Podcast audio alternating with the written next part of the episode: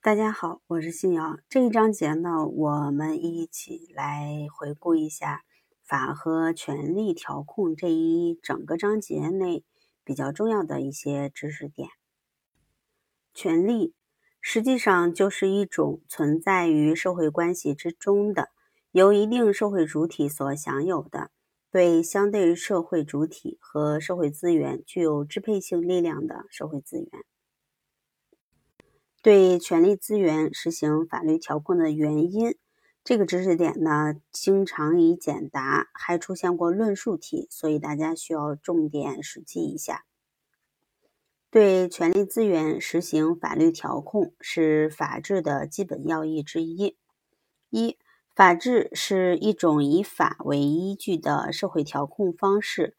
法治要求政府机关及其工作人员。应当依法行使职权，使权力接受法的制约。实行法治，就意味着应当依法配置和规制国家权力。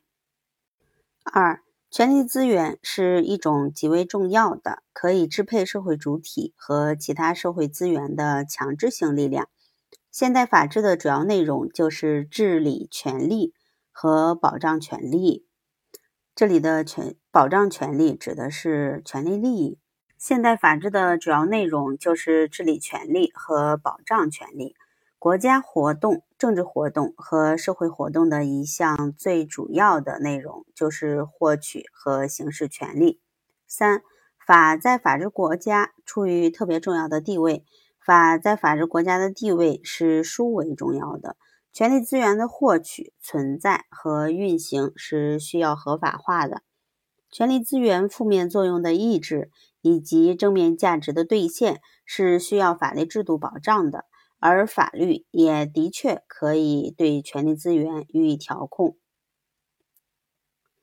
实现权力资源的合法化的意义主要体现在：一、抑制权力自身的弊病所必须。二、抑制权力握有者不适当的权力欲，防止滥用权力所必须。三、保障属于权力支配范围的社会主体获得安全环境所必须。通过法来抑制权力弊病，需要着重抑制政治权力、专制者的权利和侵犯自由和权利的权利。权力资源的法律调控同民主宪政有紧密的关联。一方面，合理的权力资源调控通常以民主宪政的建立为前提；另一方面，合理的权力资源调控又是民主宪政的题中应有之义。把权力资源调控与民主结合起来，一个有效的做法是建立和健全选举制度。宪法是实现权力调控的最重要的法律，是权力调控之法和权力保障之法。权力的制约和平衡主要指权力主体所享有和行使的权利只有相对独立性，不存在绝对的权利。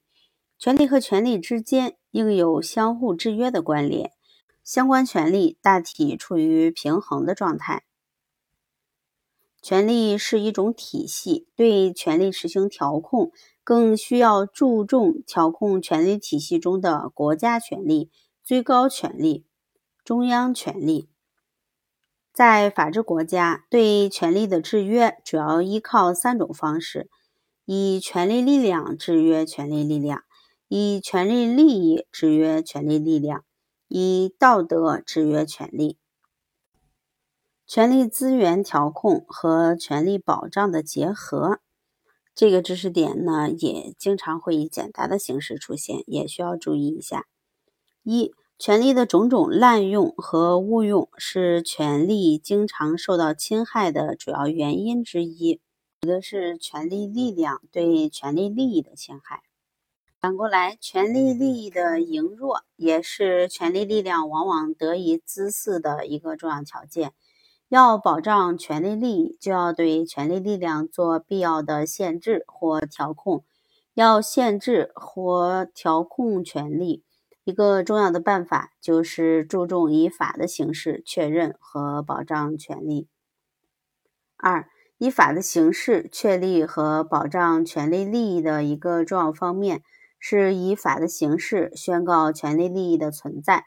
法宣告多少权利，就等于宣告权力力量受到多大的限制。权力力量受到多大的限制，等于权利利益受到多大程度的保障。权利的责任追究主要指对权利主体不法或不当行使权利的行为所实施的责任追究。以法的形式调控权利资源的基本形态有两种：一、以法的形式行使权利资源固化下来，并以法的形式保障权利资源得以有效配置和实现其价值；二、以法的形式限制或控制权利资源，使其尽量减少负面的作用。